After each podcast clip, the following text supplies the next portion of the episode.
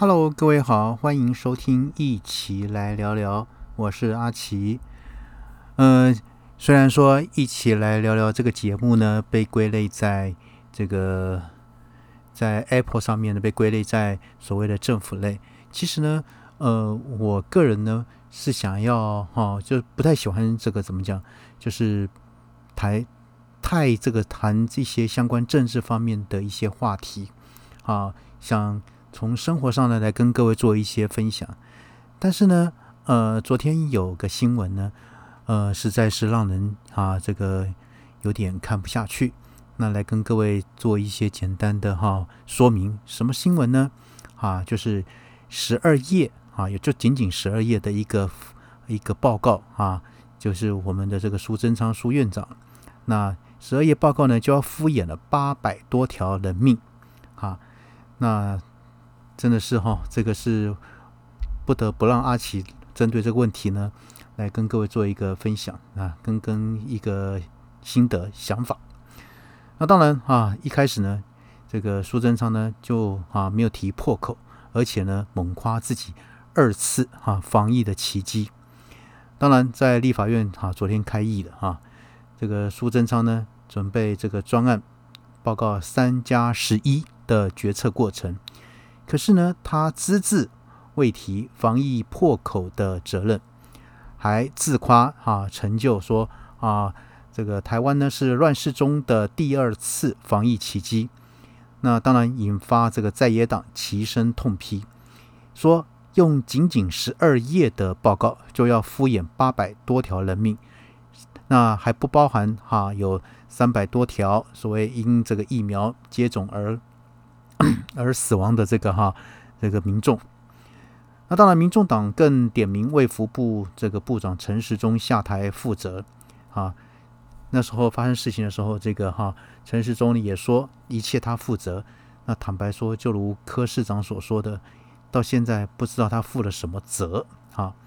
那国民党立委呢占据发言台啊，撕毁这个书面报告。那当然，苏贞昌没办法上台报告。那苏贞昌他的书面报告哈，这个前一天晚上呢就提前曝光，仅有特定的立委取得报告内容，那当然也埋下了这个引爆点。不仅在野党不满，那当然他民进党自家人呢也有怨言。那苏贞昌不道歉，那报告呢也不提破口的责任，反倒呢啊在着重论述说啊防疫跟经贸的成果。啊，真的坦白讲，我不太喜欢谈政治，但是呢，就不知道他的这个哈，这个这个自信哈是从哪边过来的啊。在他们提到说啊，在关键的三十三天做出重要的决策，确保国人整年平安。啊，当然各位相信吗？对不对？我们也都知道，目前呢，在民间大家哈的苦哈哈，很多公司都在硬撑啊。很多这个这个年轻朋友呢找不到工作，我想哈还在提积贸成果，还在提这个哈这个防疫的成果，我觉得很不负责任，很糟糕哈。那苏贞昌啊，这个准备上台的时候呢，当然国民党这个立委群起抗议，手持这个苏贞昌道歉、陈时中下台的标语，占领发言台，唉，有用吗？对不对？当然也撕毁了很多的一个书面报告，丢向苏贞昌。当然场面是非常的火爆。那当然，像国民党立委赖世宝说，八百多人因啊染疫病逝，大家想要知道真相。结果呢，这个报告内容是大内宣啊，宣传丰功伟业啊，我真的不晓该怎么说啊。所以今天我就很有感，来跟各位谈一谈这个东西。这个破口呢，变成德政。真的是把老百姓当成是白痴哈，睁眼说瞎话。那当然，时代力量的党团哈，这个时代力量向来也被称之为是小绿哈。来，他们也批评了行政院藐视国会，质疑说不给立委报告怎么咨询呢？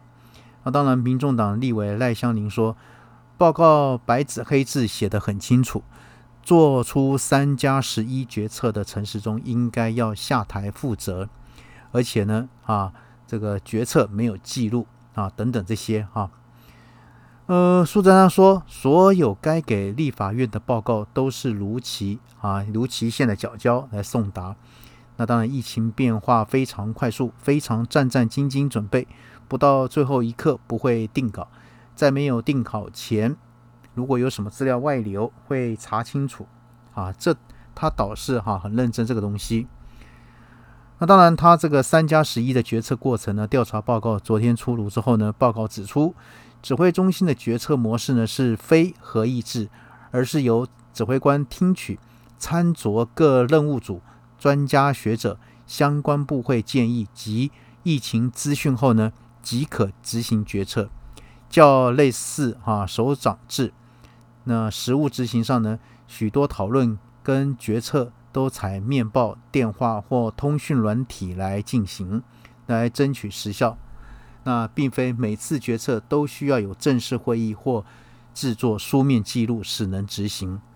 呃，我想哈，今天我们在任何一家公司啊开会，我想大公司、小公司开会呢都会有会议记录。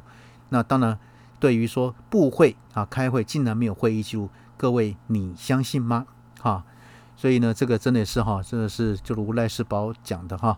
把民众当白痴吗？对不对？尤其这个所谓的这个呃疫苗的采购啊，疫苗的采购过程，我想各位都很清楚啊，也都知道啊，仅仅为了一些个人利益，最后呢却哈所谓甩锅给所谓的一什么不想要冠上所谓的什么啊上海这几个字眼的这样的名号，那丧失的所谓怎么讲疫苗先购的一个先机哈，这真的都是很糟糕的哈。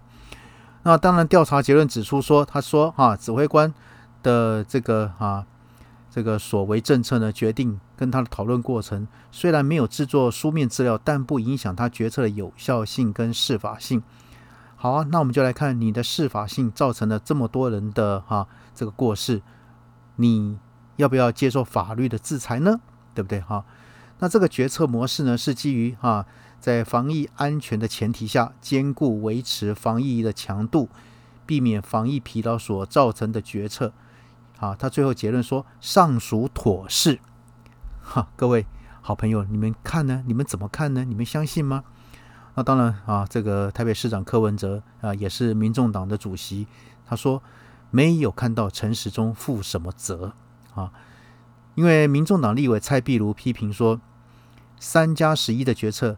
没会议场次，没公文暗号，这是攸关全国民众生命财产安全的边境检疫措施，竟然只是凭一张新闻稿就能随便更改？卫福部呢知法玩法，根本是荒唐、荒谬跟滥权。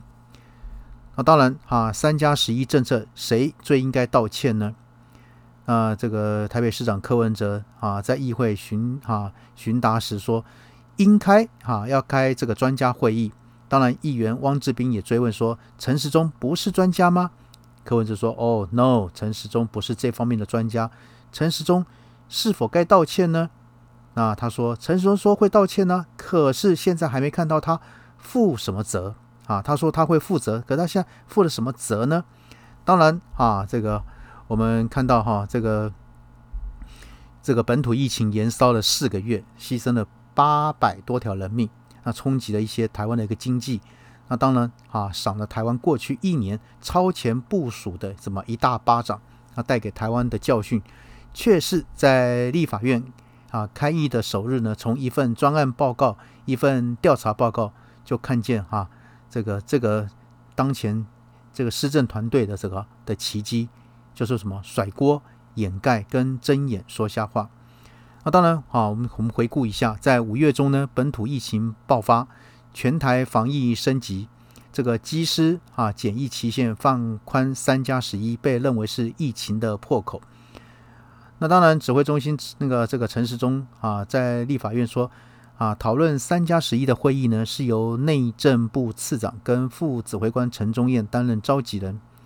后来呢，经媒体的揭露说，发现说。哦，原来三加十一的决策会议是陈时中呢，在四月十三日在机关署召开啊，陈忠燕根本没有出席。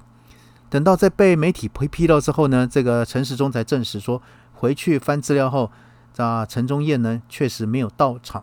那现场呢是疫情监测组等专家讨论，出席单位呢还有民航局、机关署跟相关业务单位。那陈时中在主持会议后呢，十四日就宣布，十五日呢就实施。那还一再强调说，这个指挥中中心做出的决策啊决定，我来负责。虽然他说出我负责啊，但是呢，一句话带过之后呢，他有没有负责呢？我想各位都看得一清二楚哈。就在八月中主持疫情记者会呢，媒体提问一句“三加十一破口”，让他开口强调要澄清，没有所谓什么“三加十一”的破口，“三加十一”的政策没有影响到社区，并不算是社会的破口。好，那我们来看四月到五月，若“三加十一”不是破口，那究竟是哪个环节造成境外一路呢？形成多条隐形传播链呢？五月十五日啊，这个警戒升级，牺牲了八百多条人命。严重冲击到啊国内的经济，那看起来啊像是从天上掉下来的破口。那请问陈时中，你要如何负责？指挥中心说不清楚，那调查报告也没有厘清啊。所以呢啊，这个立法院开议呢，无论是专案报告、调查报告呢，都只字未提防疫破口。当然，他们怎么敢提呢？啊，对于四月中旬的过程。不仅没有会议记录、出席名单，对决策过程更是轻描淡写。很好笑的是，苏贞昌还称说这是啊乱世中的第二次防疫奇迹。这种奇迹啊，我们真的是笑不出来的滑稽，令人瞠目结舌。亏他有脸说得出来啊！那当然啊，这个三加十一被掩盖的真相，还有几乎在同时间爆发的诺富特事件。那当然，由于华航桃园市政府的松散，导致诺富特这个群聚事件爆发。该事件在民众检举两个月后呢，公文还在履行，但是呢，疫情却先抵达了。那洛夫特呢，未申请做防疫旅馆，却收客长达两百多天。那桃园市长呢，啊，这个郑文灿呢，大阿哥呢，一度甩锅民航局，那最终呢，也仅以开罚一百多万元收尾啊。那至今也没有被追究，这么多条人命啊，都没有人没有人来负责任。那行政院呢，这个哈又拿出避重就轻的报告，既想保住陈时中，又刻意掩护郑文灿。那显示我们台湾防疫工作究竟是啊，终究是什么政治凌驾专业，也让我们国人眼睁睁看到所谓绿色奇迹的时刻。呃，我讲哈，阿奇不是很喜欢谈政治，可是哈，昨天他这份报告呢，真的坦白说令我非常的生气。那在这边呢，也跟各位做一个分享跟说明。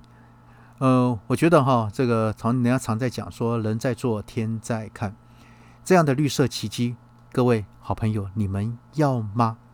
好，那今天先跟各位谈到这边，OK，先这样咯，拜拜。